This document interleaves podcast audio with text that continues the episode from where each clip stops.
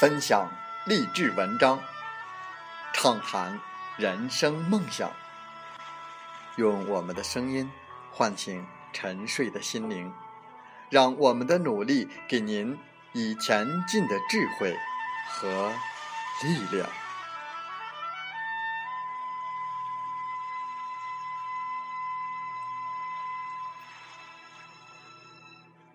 打开心门，朝向大海。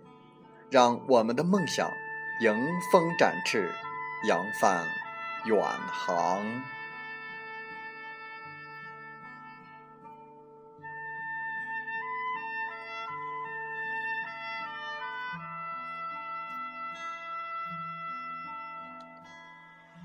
欢迎来到荔枝电台，您现在收听到的是《听海风吹》节目，我是主播吉远。邀您和我们一起听海风吹。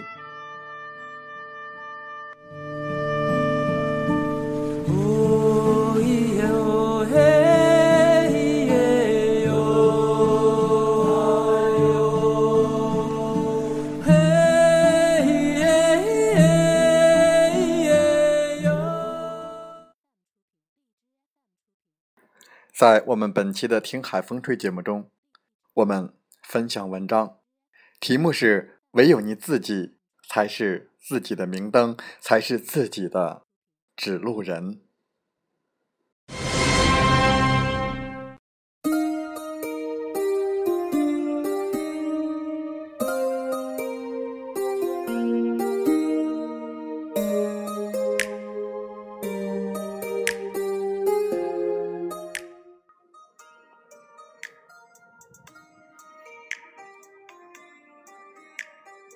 我家助理最近几件活儿干得相当漂亮，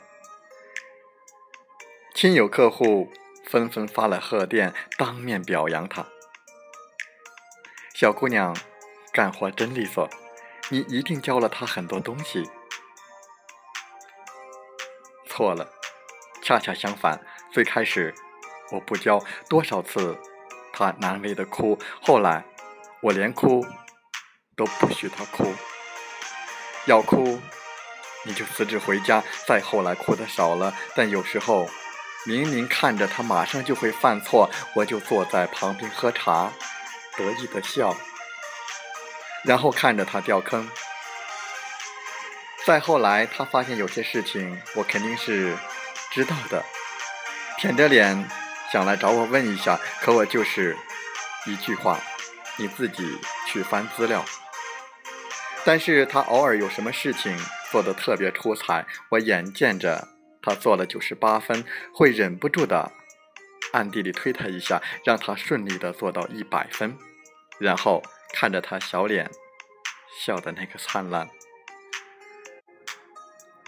我看似不教他，其实用心良苦，我得教会他。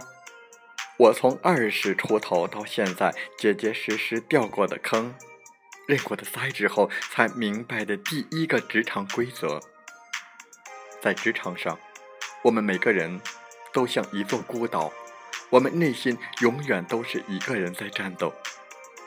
不是每个人都愿意为你雪中送炭，更多的只愿意为你锦上添花。所以，最开始老老实实的。去织你的那匹锦吧，这个没什么悟性之别，拼的完全就是主动和勤奋。你只有一个人，活得像一支队伍，才能终有一天随手调遣队伍。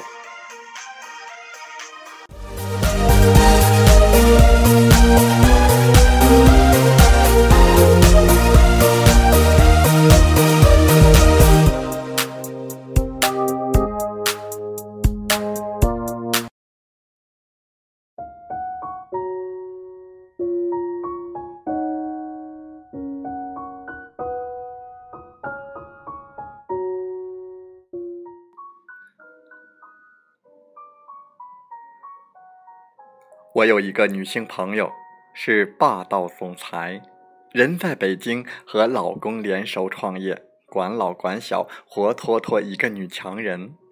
再苦再累也没有想去大树底下乘凉。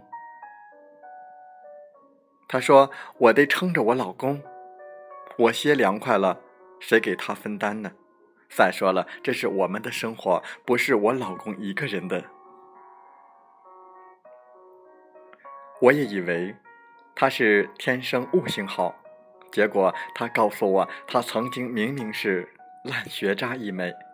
高三的时候，父亲出钱请了无数家教给他补数学，别说举一反三，换个数就立马不会。曾经他也觉得自己不是这块料，直到大学，家中生出变故，父母分离，他在宿舍哭了整整一晚。自此以后，他的人生像开了挂。学什么会什么，举一可以反十。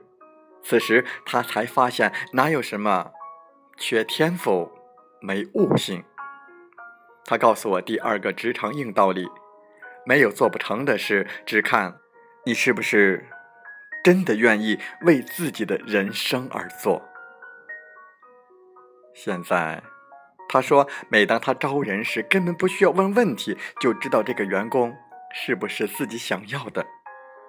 他只看应聘者的眼睛里有没有光，为自己而活的光；背后有没有气性，为自己而活的气。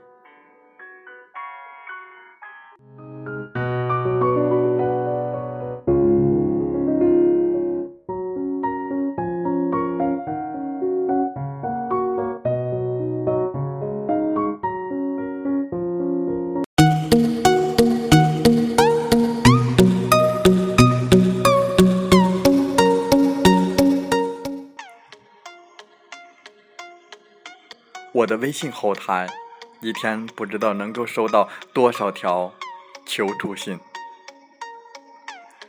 职场人士说：“好迷惘，好累，不知道接下来要怎么做。”家庭主妇说：“浑浑噩噩，夜半惊醒，会觉得此生若是这般庸碌下去，有何意义？”我想问，你们有职场精神吗？所谓职场，那不是一个办公地点，不是一家公司，而是一个人活着的状态。说到底，没有人会对你有要求，除了你自己；没有人能够帮你做决定，除了你自己。当你在职场上困惑、迷茫的时候，可以给自己写时间账本，从早到晚，不允许浪费一分钟在凄凄爱爱。伤春悲秋之上，要么做改变形象的事，比如敷面膜、做瑜伽、健身；要么就做挣钱的事，比如写稿、写影评；要么就做给内涵加分的事，比如学外语、看电影或阅读。想起那年，我产后有忧郁，从迷茫的绝望主妇里。突围出来，靠的也就是这一种职场精神。我要自己为自己负责。多少人过不好生活，只是因为觉得自己不在职场，就不需要时间管理，也不需要对自己的效率考核。身不在写字楼，咖啡馆就是我的办公台。机场的候机椅就是我的办公桌，无时无刻不身在职场，整个人生就是一个大办公室。回家了，柴米油盐依然是你的业绩呈现，孩子的学习和健康就是你的考核标准。你唯有用你曾经在铿锵职场里学来的简单道理，去安抚自己。搞定这一切。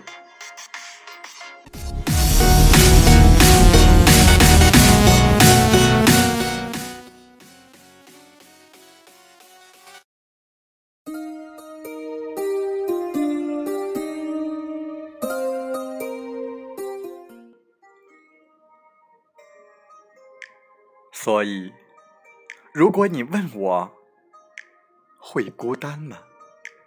当然如今我的小助理成长了，我对他也不再那么苛刻。他偶尔碰到问题，还有我可问。而我呢？那些要做决策的时候，我去问谁？在那些夜航东飞的机舱里。望着云层里清冷的明月，我会孤单；在那些四下寂静、对着来年的工作计划一个字都写不出来的时候，我会孤单。当有人给到我新的发展方向，当命运对着我使劲点名，我无从判断自己行不行，不知道要不要达到的时候，我会孤单。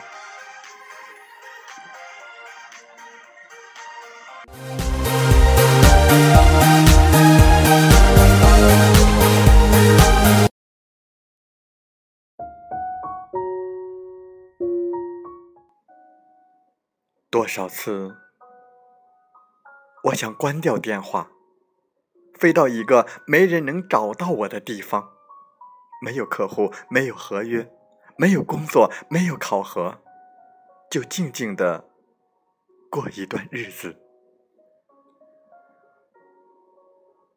但是，我知道，再爱你的人，也只能陪伴，不能代劳。你的人生路不能担负起属于你的责任，唯有你自己才是自己的明灯，才是自己的指路人，自己的判官，自己的摆渡人。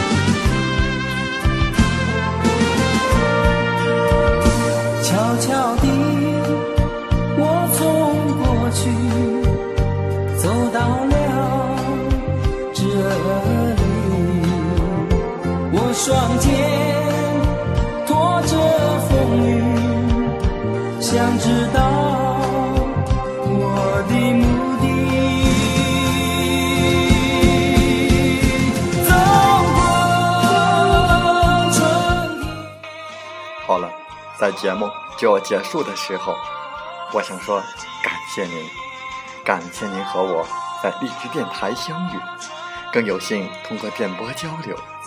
如果心灵被触动，有共鸣，请加微信七五二三四九六三零。喜欢我们的节目，请点赞并转发分享。为方便收听，请订阅“听海风吹电台”。我们下期再会。